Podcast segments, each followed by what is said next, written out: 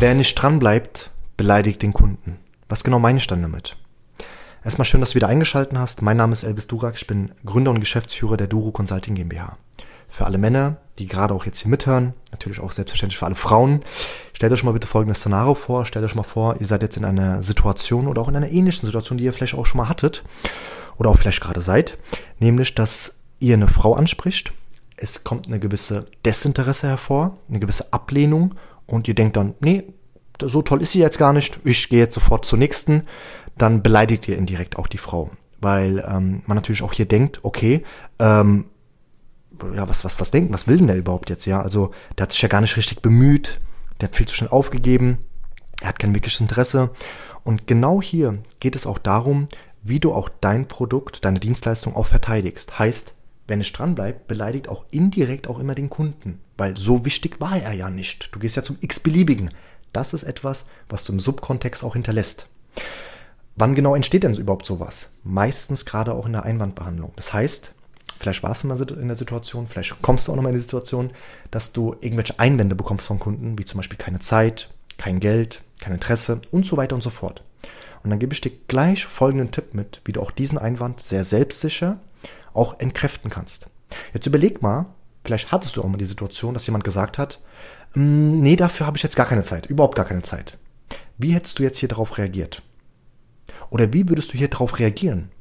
Würdest du jetzt irgendetwas sagen? Würdest du jetzt einfach sagen, nee, ich gehe jetzt in den Boxkampf rein, der hat ja keine Zeit, doch, der muss sich Zeit nehmen, dann ist das kein Verkaufen, das ist Überreden und es kommt nie gut an. Somit hast du keinen Termin, somit hast du keinen Abschluss und somit hast du auch keinen, keinen, keine, keine Errungenschaft und wirst dein Selbstwertgefühl nicht mit etwas Positivem aber auch füllen, sondern mit einer gewissen Ablehnung, ja. Vielleicht hast du sogar zu früh aufgegeben, was sogar nicht so toll ist, ja. Dann verfällst du in Selbstmitleid, was halt nicht so toll ist. Das heißt, dass ich dir am besten jetzt folgenden Tipp mitgebe, wie du natürlich auch hier den Einwand selbst, also erstmal annimmst, ja, immer gut zuhören und dann automatisch schaust, wie du diesen Angriff, äh, diesen Einwand, Angriff sagte schon, wie du diesen Einwand selbst wieder zurückschießt. Das ist eine Bumerang-Technik oder auch Flummi genannt. Ja, nämlich kommt jetzt das Szenario, dass jemand sagt, für sowas habe ich überhaupt keine Zeit oder für sowas habe ich keine Zeit. Oftmals passiert sowas gerade auch in der Akquise. Jetzt musst du dir eins vorstellen.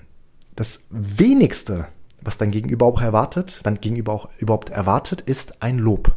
Zum Beispiel, dass sich als Geschäftsführer, als Geschäftsführerin um viele Dinge kümmern müssen, verstehe ich gut und dass sie gerade die Zeit ad hoc nicht haben, verstehe ich umso besser, ja? Jetzt kommt das Argument. Gerade deshalb macht es aber auch Sinn, in einem kurzen Meeting von maximal 30 Minuten, das für Sie optimal vorbereitet ist, einmal zu sehen, welche Optionen, Möglichkeiten, Vorteile Ihnen ein neuer Lieferant auch bietet. Wann würde es denn bei Ihnen am besten passen? Montag oder Dienstag? Wir gehen jetzt nochmal aufs Detail ein, damit wir das auch psychologisch gesehen auch verstehen. Der erste Punkt ist ein Lob. Somit unterbrichst du das Verhaltensmuster deines Gegenübers, weil das ist das wenigste, was er auch erwartet, dass du ihm zustimmt, dass es gut ist, dass er keine Zeit hat. Zweiter Punkt. Damit schreibst du am besten folgende Formulierung auf, nämlich genau aus diesem Grund, eben weil oder genau deshalb, weil sie gerade wenig Zeit haben, empfehle ich ihnen umso mehr ein Gespräch, damit sie zukünftig gesehen mehr Zeit haben. Ab wann möchten sie dann mehr Zeit haben? Oder zum Beispiel, jemand sagt im Verkaufsgespräch, dass er überhaupt kein Geld dafür hat. Genau aus dem Grund, damit sie zukünftig gesehen Geld haben, empfehle ich sogar umso mehr mein Angebot zu, an, anzunehmen, ja, meine Offerte, damit sie mehr Geld haben. Wann passt sie nochmal? Wollen wir dann vielleicht auf Montag springen oder auf Dienstag, damit wir ein Willkommensgespräch zum Beispiel ausmachen? Und das ist immer so ein Punkt, da sprechen wir von Härte, da sprechen wir auch von Selbstsicherheit, was der Verkäufer immer braucht. Und damit gebe ich dir diesen Tipp mit, nämlich die folgende Technik, die Bumerang-Technik, wie du sie auch nennen magst, spielt keine Rolle. Aber dass du von nun an jeden Einwand selbst, wie zum Beispiel für sowas habe ich keine Zeit, genau sagst, genau deshalb, weil sie jetzt wenig Zeit haben, empfehle ich es umso mehr, damit sie zukünftig gesehen mehr Zeit haben. Und du wirst merken, wie du auch hier diese Einwände spielend leichter auch entkräften möchtest. Äh, entkräften wirst auch. Ich bedanke mich sehr, dass du bis zum Ende der heutigen Podcast-Folge auch mitgehört hast. Du kannst gerne auf YouTube unter Duro Consulting unsere Videos dich anschau dir anschauen. Da haben wir wertvolle Contents, wertvolle Tipps, auch kostenfrei für dich, wo du einfach nur lernen kannst und wenn du die auch umsetzt, bessere Ergebnisse bekommst.